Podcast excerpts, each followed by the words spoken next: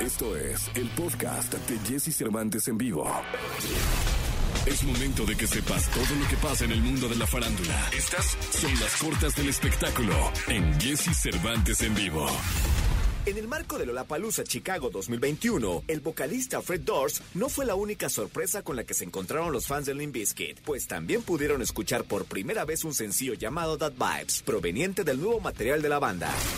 Jorge Falcón no pudo contener las emociones y rompió en llanto al anunciar que se despide de los escenarios. El comediante explicó que su decisión se debe a que prefiere retirarse invicto, lleno de amigos y de salud. Falcón añadió que aunque se despide de los escenarios, continuará publicando programas en YouTube, en TikTok, para que el público lo tenga presente.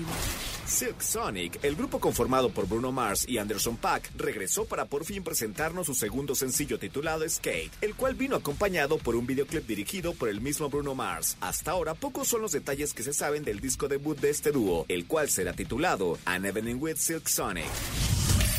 Escucha a Jesse Cervantes de lunes a viernes de 6 a 10 de la mañana por Exa FM.